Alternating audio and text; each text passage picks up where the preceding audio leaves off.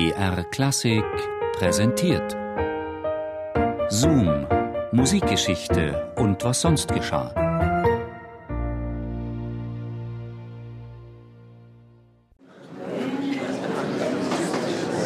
Es ist nicht direkt ein Fechtkampf, wie man ihn alle Tage sieht, der da am Montag, dem 9. April 1787 im großen Saal von Carlton House in London stattfindet.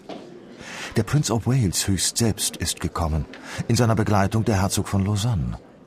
Die jungen Männer aus den vornehmsten Adelshäusern Englands sind da und die besten Fechtmeister Europas. Die Messieurs Fabien und Bédard, Roland und Godard. Doch was sind die ganzen Spektabilitäten hinter der mit edlen Stoffen überzogenen Absperrung gegen das Spektakel, das sich davor ereignet? Als die beiden Kombattanten den Kampfplatz betreten, geht ein Raunen durchs Publikum.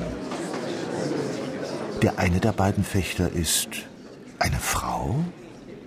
Eine nicht mehr ganz junge anscheinend? Grau ist das sorgsam ondulierte Haar, das unter dem weißen Spitzenhäubchen hervorquillt. Und hochdekoriert noch dazu.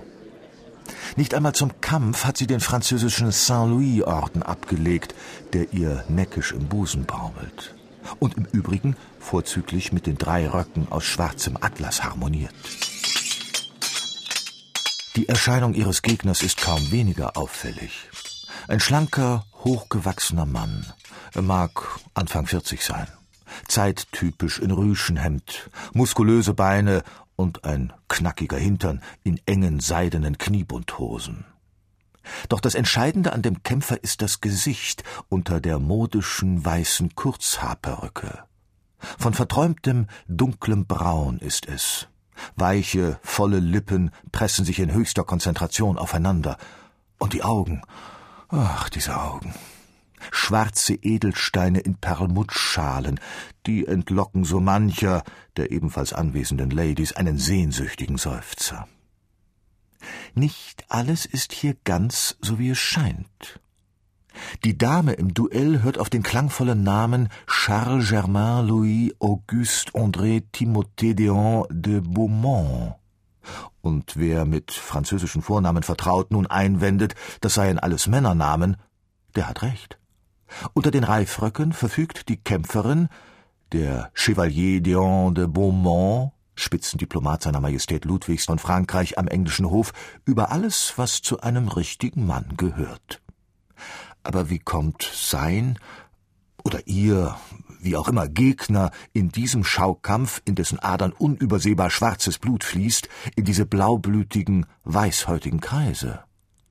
Und wem von den Anwesenden ist bekannt, dass der Mann nicht nur den Degen, sondern auch den Geigenbogen virtuos zu führen weiß?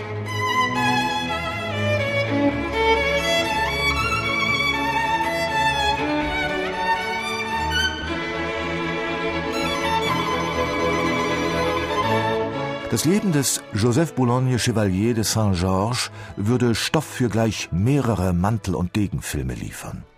1745 wird er auf Guadeloupe geboren, als illegitimer Sohn eines später geadelten französischen Plantagenbesitzers und einer schönen Sklavin namens Noémie oder Nanon. Als Joseph acht ist, holt der Vater ihn und seine Mutter nach Paris. Der Junge erhält eine Ausbildung, wie sie Söhnen aus adligen Kreisen gebührt. Reiten, schwimmen, tanzen, musizieren, fechten.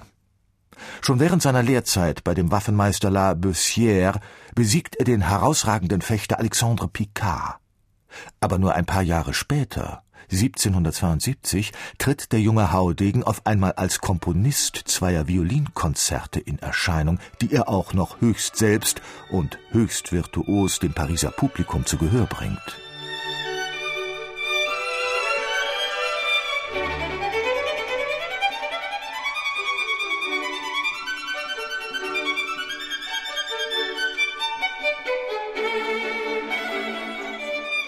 Im Jahr darauf wird Saint-Georges Leiter des Conseil des Amateurs und 1775 wäre er beinahe Direktor der Pariser Oper geworden, wären dann nicht die zickige Primadonna Sophie Arnoux und ihre Sängerkolleginnen.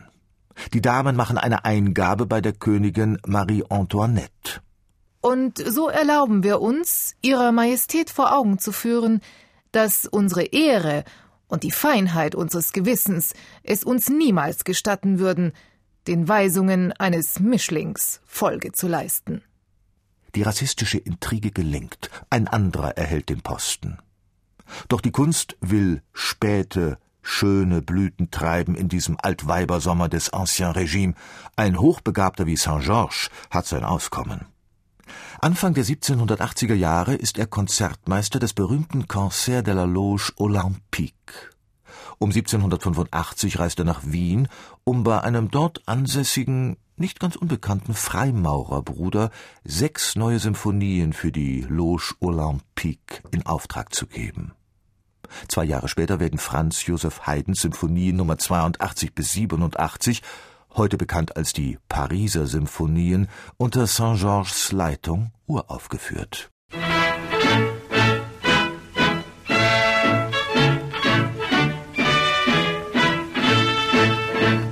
Dann kehrt die französische Revolution das Unterste zu Oberst. Saint-Georges wird Brigadechef einer freiwilligen Armee aus französischen Bürgern dunkler Hautfarbe eine Armee, die binnen kurzem nur noch Légion Saint-Georges genannt wird. Während des Terreur sitzt er 1793-94 18 Monate in Festungshaft. Danach fasst er nicht mehr so ganz Fuß im Leben. Die letzten Jahre hält er sich wieder als Musiker über Wasser.